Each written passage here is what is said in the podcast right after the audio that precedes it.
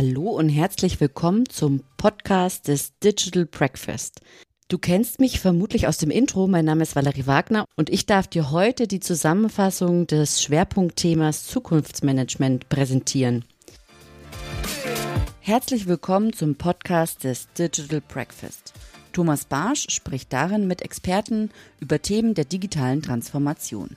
Er veranstaltet jeden Dienstag und Freitag das Digital Breakfast. Alle Informationen dazu findest du auf www.digitalbreakfast.de.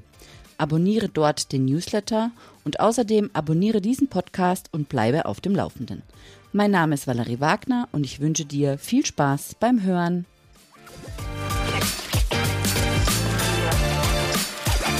Für das Schwerpunktthema Zukunftsmanagement hat sich Thomas Barsch Unterstützung von Friederike Müller-Friemaut geholt. Und äh, Friederike hat präsentiert im März 2022 Revoluzer in der Schraubenfabrikation, im April eine Reise in die Zukunft der Arbeitswelt. Im Mai war das Thema die Störfallwirtschaft, Pandemie, Flutkatastrophe und Co. Ebenfalls im Mai hat äh, Friederike das Rätsel um den Purpose, also Persönlichkeitsentwicklung und Führung mit Sinn, aufgelöst oder das Rätsel gelöst. Und zuletzt war sie im Juni mit Karriere 4.0 erschwerte biografische Planungssicherheit am Start. Ich zeige dir in, diesem, in dieser Zusammenfassung einige Schnipsel aus den Gesprächen im Podcast, verlinke dir die ganzen Folgen in den Show Notes und setze dir auch einen Link für die Aufnahmen über diese Präsentation. Vielleicht ist was für dich dabei. Hallo Friederike, ich habe jetzt mal gerade so im, von meinem geistigen Auge überlegt, wie lange wir uns kennen. Weißt du es? Äh, keine Ahnung, jedenfalls schon mehrere Jahre von der FOM-Hochschule her. Mhm. Jedenfalls habe ich dich da kennengelernt und die wahrscheinlich auch. Ja. ich weiß es nicht genau. Also 2010, 2011 muss das ja. gewesen sein. Weil 2009 bin ich an der FOM auch, ja. Und dann irgendwie danach haben wir uns dann kennengelernt in dem Zeitraum. Also riesig. Ja, ich beginne mal ganz gerne, dass meine Interviewpartner, Partnerinnen sich gerne mal kurz selber vorstellen. Ja. ja, vielleicht beginnst ja, du mal, ja? Mhm. Ja, ich mache das ganz kurz, keine Biografie hier. Ich bin von Hause aus Politologin. Ich war viele Jahre in der Corporate Foresight von Daimler, also in der Zukunftsforschung. Ich war in der Marktforschung bei Sinusoziovision. Seit 2010 bin ich mit meinem Mann selbstständig. Wir unterstützen mittelständische Unternehmen bei Innovationsprojekten. Und unser Thema ist Zukunftsforschung. Wir beschäftigen uns mit ja, Treibern des Wandels, die langfristig sind. Also nicht Trends jetzt innerhalb von zwei oder drei Jahreshorizonten, sondern wohin sich gesellschaftliche und wirtschaftliche Systeme insgesamt entwickeln. Und da spielt natürlich Ökologie eine Riesenrolle, da spielt Digitalisierung eine Riesenrolle, da spielt Sinnorientierung, die Purpose-Debatte eine Riesenrolle, mhm. die Pandemie ja richtig Schub kriegt und, und, und.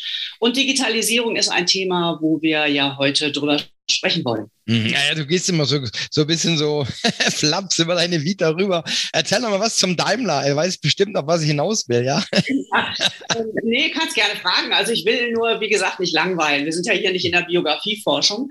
Ähm, ja, der Daimler-Konzern hatte wie fast alle großen Unternehmen zumindest, ähm, was war das, Ende der 90er Jahre, Anfang der Nullerjahre, als ich da war. Also VW hat das auch, viele Energieunternehmen. Eine Zukunftsforschungsabteilung, Strategic oder Corporate Foresight schimpft sich das dann immer auf mhm. schlau. Und da sitzen unterschiedlich viele Männer und Frauen. Das sind manchmal 10, manchmal 30, 40 Leute, sehr unterschiedlich. Die sich mit den Sektoren beschäftigen, die für das Geschäftsmodell, also das Hauptgeschäftsfeld des Konzerns zentral sind. Also mhm. nehmen wir mal Daimler, Mobilitätskonzern. Das ist viel Mobilitätsforschung. Äh, das ist die Frage IT. Also die künftigen Autos werden ja wahrscheinlich IT-Zellen sein, wo ein bisschen Blech drumherum konstruiert wird. Äh, das ist das Thema Urbanisierung. Also wie sehen eigentlich unsere Städte, auch der Landraum, also der mhm. urbane Raum aus? Wie bewegen wir uns da eigentlich fort? Was ist mit Megacities ein Riesenthema? Es gibt mhm. ja Mexiko, Bangkok und so weiter. Wie kommst du da eigentlich künftig noch mit Autos durch und wie müssen Autos dann aussehen? Das hat was mit Kundenorientierung zu tun. Was wollen eigentlich Gen Y, Generation Z etc. Mhm. pp. Künftig für Fahrzeuge wollen die überhaupt noch Autos. Es gibt viele Menschen auf diesem Planeten, ganz egal, was man zur Ökologie sagt, die auf Autos angewiesen sind. Ja, es gibt mhm. immer viele, die sagen, wir brauchen eigentlich gar keine Autos mehr. Das ist einfach von der, wie soll ich sagen, von der Funktionalität her Unsinn. Das können wir als äh, zivilisierte Industrienation vielleicht gerne uns ökologisch so wünschen. Aber es gibt viele, viele äh, Länder, denk an Indien oder so, da bist du auf Autos in bestimmten Regionen einfach angewiesen. Mhm, mh. Da ist Zukunftsforschung sehr spannend, weil sich auch diese Länder natürlich extrem schnell und dynamisch entwickeln. Und dann stellt sich eben die Frage, ja, wie fährt man denn dann da? Auf Basis äh, welcher Energiefundamente, wie sieht so ein Ding eigentlich aus? Wie teuer darf das sein? Stichwort Ökologie wälzt die ganze Industrie um und, und, und. Und mhm. sowas machen Zukunftsforschungsabteilungen. Also klassischerweise sind alle die, die kaufmännisch ausgebildet sind und hier bitte gar nicht akademisch denken. Ja, das ist jetzt völlig egal, ob die Hörerinnen oder Hörer hier studiert haben, eine duale Ausbildung haben oder eine Lehre gemacht haben. Alle Menschen, die kaufmännisch ausgebildet sind, die irgendwie mit Betriebslehre, Betriebswirtschaftslehre mhm. konfrontiert worden sind, die haben ein bestimmtes Verständnis von Planung.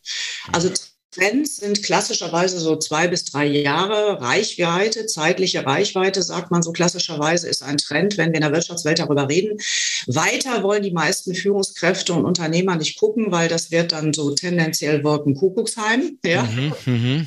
Äh, und äh, darüber hinausgehend haben wir in der Wirtschafts-, im Wirtschaftsdenken einen Glaubenssatz, der sehr gut verdeckt da im Keller herumdümpelt. Und eigentlich geht die ganze Wirtschaftsdenke seit 100 Jahren von dem Glaubenssatz aus, dass die Zukunft ungefähr schon so ähnlich wird, wie die Gegenwart ist oder die Vergangenheit war. Mhm. Also natürlich ändern sich die Kundenbedürfnisse und natürlich ändern sich die Zahlungsbereitschaften und wir haben technologischen Wandel und jetzt demografischen Wandel und auch Störfälle. Ja, ja, ja. Aber man sieht an den klassischen Trends, die gerade diskutiert werden, ich nenne gleich ein paar, wie sehr wir getriggert sind durch, ja, die Verhaltensökonomen würden sagen, Biasstrukturen.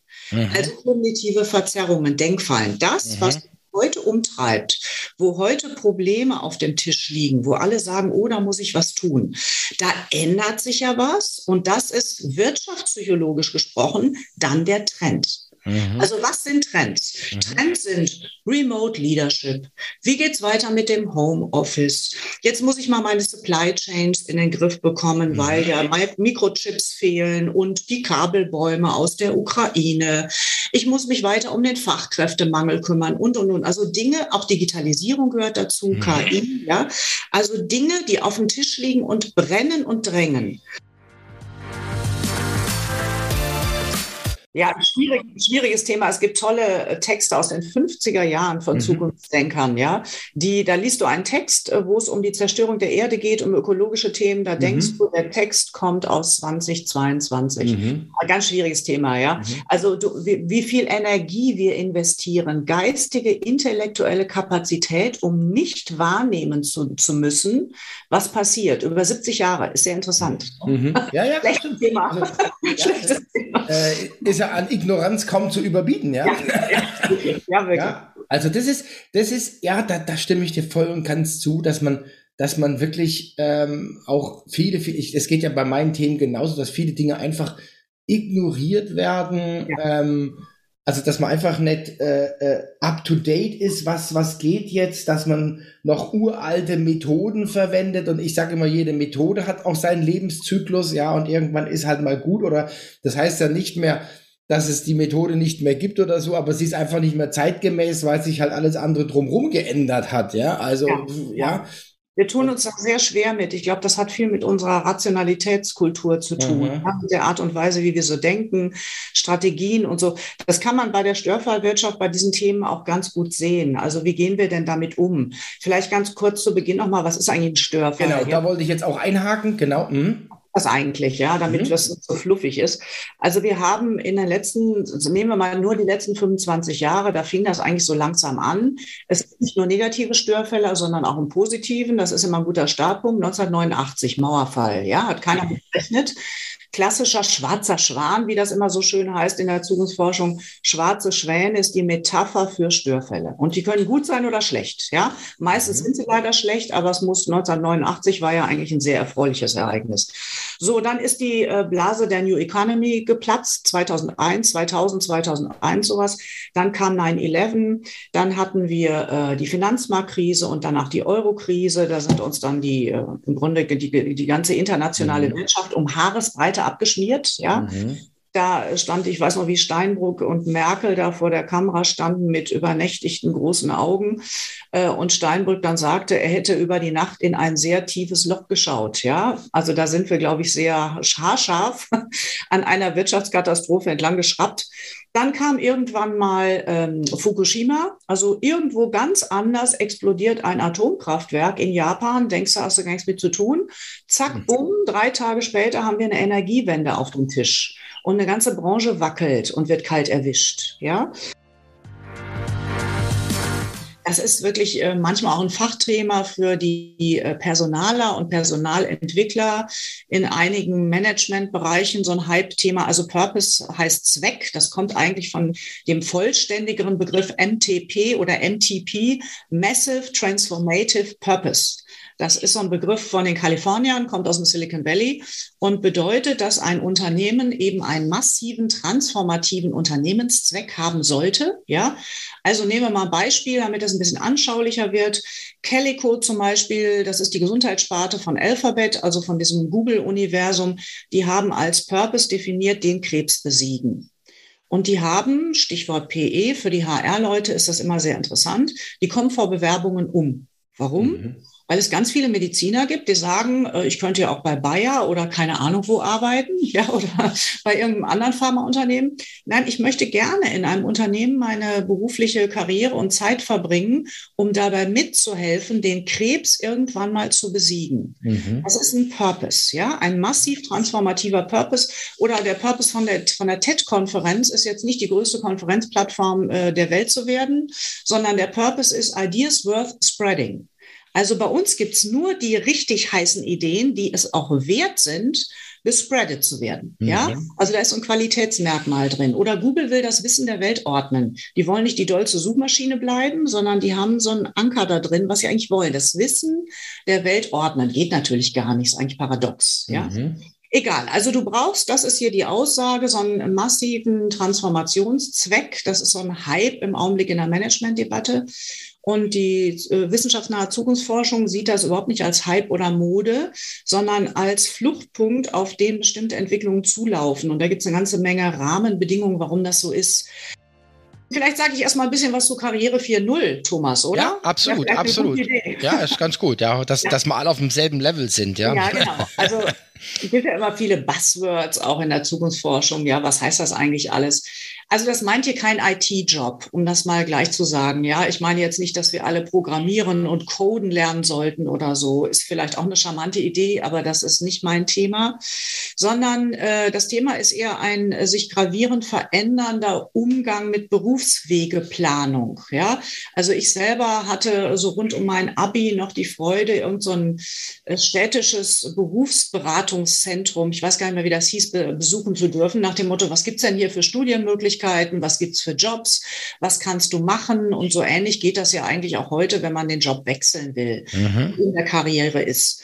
Und diese VUCA-Bedingungen, äh, die wir heute haben, also das äh, ist so ein militärstrategischer Begriff, volatile Welt, ungewiss, komplex, mehrdeutig, ja.